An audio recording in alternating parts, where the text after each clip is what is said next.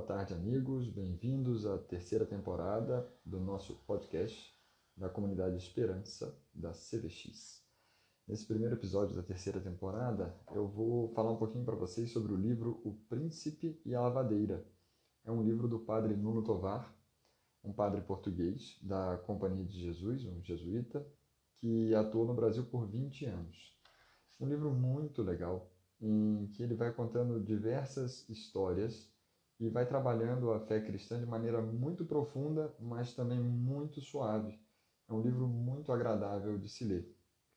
Eu vou ler para você dois trechos eh, de contos dele, só pequenos trechos. Um dos contos se chama Aprendiz de Viajante, a consciência cristã, em que ele vai falar de vários aprendizados ao longo da vida e do que realmente importa então eu vou ler um pedacinho do prefácio que é muito bacana.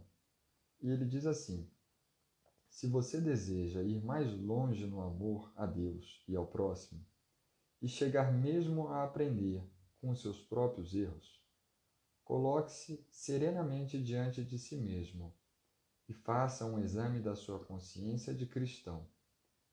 Use da compaixão para consigo mesmo, mas não descanse até sentir que sua vida está direita no caminho do Senhor. Só isso lhe dará paz. Seja exigente consigo mesmo, mas nunca se esqueça de que tudo que você pensar ou disser, você o faz diante de alguém que o ama, tal como você é, a ponto de ter dado a vida por ti. Então, esse é um dos contos do livro e são diversos contos. Eu vou ler mais um, um trecho de outro conto que eu gostei muito para vocês. Então, o outro conto que eu vou ler um trecho para vocês se chama O Sótão, a conversão. Ele vai explicar e dissertar a respeito do sentido da penitência de uma maneira muito gostosa de ler.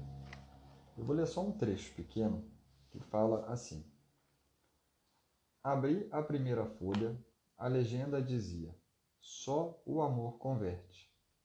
Na gravura via-se Jesus à mesa, numa casa respeitável, e em primeiro plano uma mulher cheia de colares e pulseiras. Tinha os cabelos despenteados e beijava demoradamente os pés do Senhor. A gravura retratava uma cena que São Lucas descreve no capítulo 7 do seu Evangelho Jesus tinha sido convidado para um jantar de gente piedosa em casa do fariseu Simão. Inesperadamente, no meio do jantar, a porta se abre e entra aquela mulher de perfume barato que todos bem conheciam da rua. Entra chorando, aproxima-se de Jesus, beija-lhe os pés, unge-os com perfume e lava-o com suas lágrimas. Todos se indignam. Como se atreve uma mulher dessa espécie? Jesus não Deixa-se tocar, não esconde o pé, deixa-se beijar. Não faz censuras, não dá lição de moral. No fim, diz-lhe: vai em paz. Poderia ter dito: não voltes a pecar, mas nem era preciso. Bastou-lhe dizer: os teus pecados estão perdoados. Vai em paz. Ela foi-se em paz, mudada. Tocou-me o fato de que aquela noite tenha mudado por completo a vida dessa mulher ao passo que Simão, depois daquela noite, ficou apenas ainda mais igual a si próprio. Por que é que um mudou e o outro não? Também Simão esteve com o Senhor. Esteve até mais tempo. Foi até ele que o convidou para jantar. Pensei que a razão era bastante simples. A mulher amou. Ele defendeu-se do amor. A mulher aproximou-se de Jesus com uma enorme sede de amar e ser amada. Simão aproximou-se de Jesus para ter umas conversas interessantes, respeitáveis.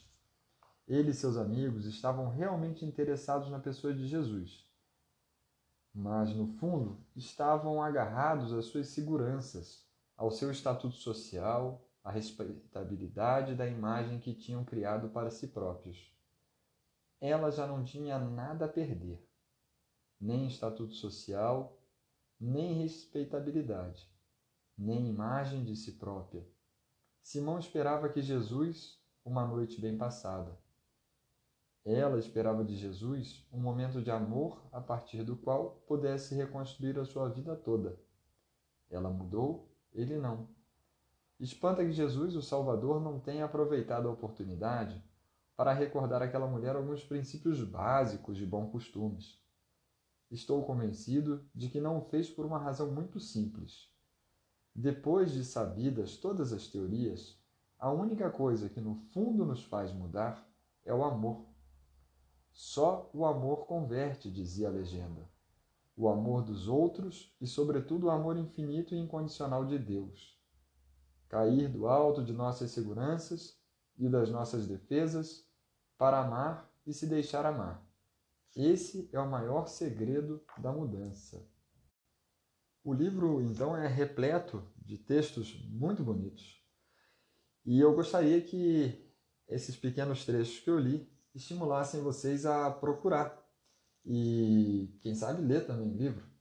Se chama, então, para lembrar vocês, O Príncipe e a Lavadeira, do padre Nuno Tovar de Lemos, da editora Loyola. Ficamos por aqui.